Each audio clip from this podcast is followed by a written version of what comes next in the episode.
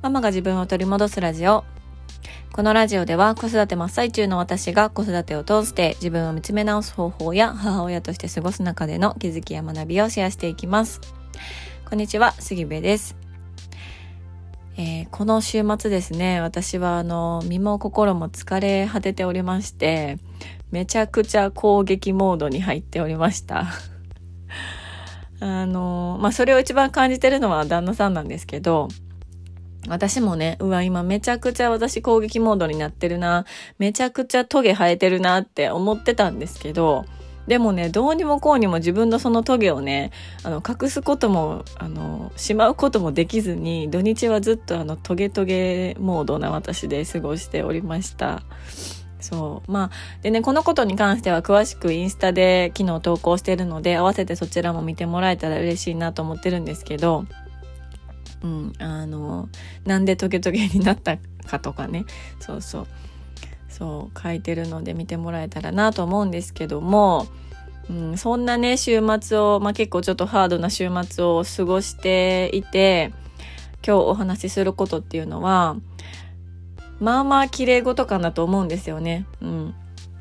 いや、そりゃ頭では分かってるんだけど、心がついていかないんですよっていうこともあるし、そういう状況の時もあるよなって、あの、昨日思ってました。で、今日のテーマなんですが、まあ、今日のテーマは、自分を味方にする、好きを細分化するということについてお話ししようと思います。でね、これもう綺麗事やし、まあそれができたら苦労せんわって思うんですけど、でもその頭で知っておくか、やっておくか、やっておかないか、知っておくか知っておかないかっていうのでは結構大きく違うなって思うんですよね。うん。そのイライラとかトゲトゲが収まった後に、自分を、あまたやっちゃったな、またこんな風になっちゃったなって自分を責めるんじゃなくって、そう、責めずにね、うん、じゃあ次どうしようかとか、これからどうしようかっていう風に、あの、こう進んでいくためにめっちゃ大事だなって思ったんですよね。で、その好きを細分化するっていうのはどういうことかっていうと、あの、まあ、好きなことなんですかとか、趣味は何ですかとかって聞かれた時に、こうみんななんとなく模範解答の中から選んでませんかっていうことなんですよね。うん。なんかこう、なんていうのか、読書とか映画鑑賞とか、うん、音楽鑑賞とか買い物とかね、別にそれが趣味っていうのは全く悪いことではないし、本当にそれがね、もう心から好きだっていう人ももちろんたくさんいると思うんですけど、あの、その模範解答の中だけが選択肢ではないよって思うんですよね。うん、この、その、今まで聞いたことがある誰かの趣味とか好きなことの中に必ずしも自分の好きが当てはまるとは限らないと思うんですよね。うん。それは目に見えないものかもしれないし、本当にその一瞬のことかもしれないし、うん。なんかその自分の好きについて突き詰めてみた方がいいんじゃないかなって思ったんですよね。で、なんでそういうふうに思ったかっていうと、まあ私のこの週末みたいな感じで、こうめちゃくちゃ疲弊する時とか落ち込む時とか悩む時とかもう自分が嫌になる時とかすごいたくさんあの生きていてたらあると思うんですよ。そう。で、そういう時って自分がめちゃくちゃこうもうマイナスのマイナスにいる時だと思うんですよね、位置的に。うん。で、そのマイナスの位置に自分がいること自体が悪いんじゃなくって、あの問題はそのマイナスの位置からどうやってゼロのところまで戻るかっていうことがすごく大切だと思うんですよね。うん、本当に日々いろんなことがある中でどうやって自分が自分でゼロに戻ってくるかっていうところでその自分自身が好きなものっていうのがゼロに戻る時のこう手助けになるっていうふうに思うんですよ。そうであのなんかこう私すごくね母親になって思ったんですけど自分の好きなことって私自身で言うとまあ一人でブラブラお買い物することとかなんかカフェ行くこととか友達とカラオケ行くこととかなんかおしゃれをすることとか服を買うこととかなんかそういうことだったんですよね。うん、とかまああの友達とご飯に行ってなんか何時間でも喋り続けるとかねほんとなんかそういうことだったんですけど子供ができて特に子供がちっちゃいと私の好きなこと何もできへんやんってなったんですよ。うん、まあ時代もありますけど、私はこうヒールを履くことがめっちゃ好きだったんですよね。というかもうおしゃれをすることが好きだったんですけど、中でもそのヒールを履くことがすごい好きだったんですけど、いや、一人で子供連れてて抱っこしてて高いヒールとか履けへんよなとか、うん。あの、ご飯に行くこと外食をすることが好きって思ってたけどいや子供連れてたら全然外食の雰囲気もご飯も楽しめへんし逆にしんどいだけやなとか、うん、旅行好きって思ってたけどいや旅行も大人だけで行くのが好きなのであって子供と一緒に行ったら荷物も増えるし好きなとこには行けへん好きなね、あのものも見れない好きなものも買えない好きなものも食べられないただただいつもと違う場所でいつもより大変な子育て育児をただただ大変な思いしてしないといけないっていうただ大変なだけやんっていう感じになったんですよ。そうってなった時になんか今まで好きだと思ってたものが好きじゃなくなったりとか何て言うのかな？え私これめっちゃ好きやと思ってたけど本当はそこまで好きじゃなかったんやんっていうなんか謎に自信をなくしたりとかえ私って何なんやろみたいなね、うん、感じであの思ったりとかしてすごく自分が信じてたものが信じられなくなったというようなねなんか感覚になってなんかめちゃくちゃこう落ち込んだ時があったんですよ。そうなんですけどその時のことを振り返って思うのはあ私その好きっていうものに対して細分化できてなかったなって思った思ったんですよね。そう。ただただ服が好き。服が好きってことは服着ることが好きなんやろとかもうおしゃれすることが好きなんやろとかうん。あのー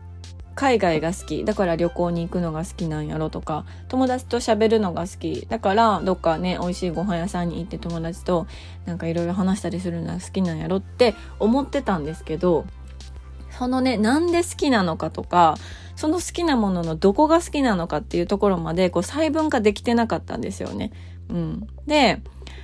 そこがもしもっともっと細分化できて言語化できていれば、それをそっくりそのまま子育てのね、生活の中に持ってこれないかもしれないけど、その部分部分を日々の生活にね、子育てをしていても応用することってできるなってめちゃくちゃ思ったんですよ。うん。で、私のことで言うと、私は服が好きってただ単にあの思ってたんですよね。で、服が好きってことは普通に着ることが好きだって思ってたんですけど、今気づいたのは服を着ることよりも見ることの方が好きだったんですよ。うん。服を見ることが好きでなんで見ることが好きなのかって思ったら色が好きだったんですよね。うん、色とか柄とかが好きだからもっと言うと布が好きだったんですよそうだから布屋さんとかに行ったらめちゃくちゃねなんかもうワクワクするしあの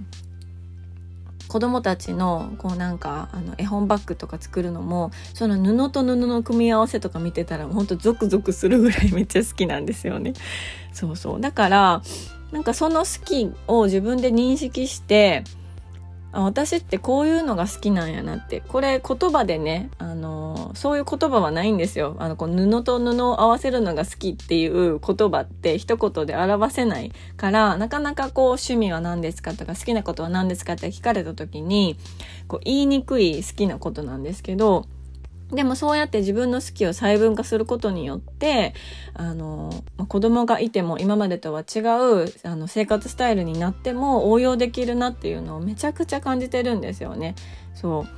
う。で、まあ、もっと言うと、あの、まあ、そもそもなんでこの話をね、しようと思ったかっていうと、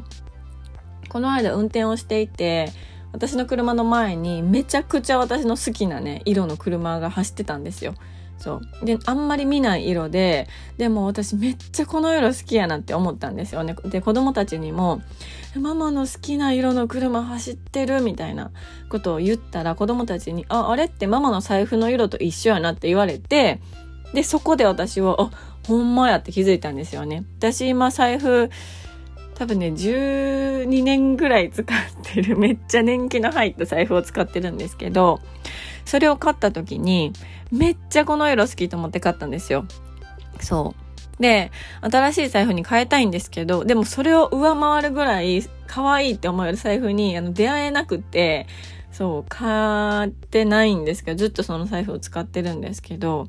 そう、財布の色と同じってことに気づいて、あ、私ってなんか自分の好きなものがそこまで好きじゃなかったんかなとか、不安になった時期もあったけど、細分化をすれば好きなものってそんなに変わってなかったんやなみたいな感じですごいね嬉しくもなりました。でちなみにその財布の色と車の色がねあのなんていう名前なんやろうと思って調べてみたらあの薄ネズミっていう めっちゃめっちゃ癖強い名前で薄ネズミかね港ネズミっていう色なんですけど、まあ、どちらにしてもネズミらしいんですけどそういやそんな色の名前知らんわって、うん、思ったりしたんですけどでもあ確かに自分の好きな色って絵の具の中クレヨンの中にある色だけじゃないよなってめっちゃ思ったんですよね。うん、そういう意味でも自分の好きな色があの本当に赤って言ってるけど赤もいろいろあって赤のどの色なのかっていうところまでこう細分化できてたりとか、うん、自分の好きをリストアップすることってすごくすごくねこうあのお母さん生活っていうのを豊かにするなって思うんですよね。うん。こうなかなか自分自身でコントロールが効かないあのような環境にいると思うんですよお母さんって。うん。あの時間であったりとか、まあ、親戚の関係であったりとか、まあ、旦那さん子供たちってどうにもこうにも自分がこうコントロールできる範囲外の問題がたくさん起きるからこそその自分自身のね本当に好きなものっていうのをあのもう細分化して具体的にして言語化してそれをじゃあどうやってそれを日々に使っていけるかっていうふうにこう自分のねあの暮らしを豊かにするっていうのが本当に大切だなって、うん、思ってます。で、ちなみに、あの、リストアップ、自分の好きなものをね、細分化してリストアップした時に、もしかしたら共通点とかが見つかるかもしれないなって思ったんですよね。うん。で、私も実際に共通点が見つかって、私はアンバランスっていう共通点が見つかったんですよ。うん。なんかお笑いもそうだし、服とか、コーディネートスタイルとかもそうだし、物も人も、私なんかすごくどこか抜け感のあるアンバランスな感じのあのものがめちゃくちゃ好きなんですよね。そう。でこれで言うとすごいこう抽象的でわかるかな？どうかなって思うんですけど、うん、そんなことをね思ってこう自分という人が言語化できたりとか細かい部分まであの自分のことをね知っているとすごくこう自分の味方でいれるような感覚にもなるし自分が自分の味方でいるってすごくねあの大切なことだと、うん、思うのでだからちょっと好きっていうことについてあの考える時間を持ってもらえたらなっていうふうに思っております。はい。ということで今日のテーマは、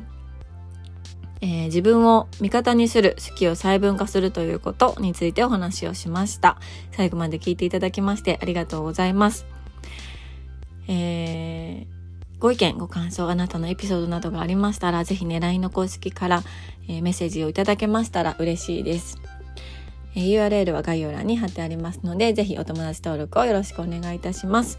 では、今日も素敵な一日になることを願っております。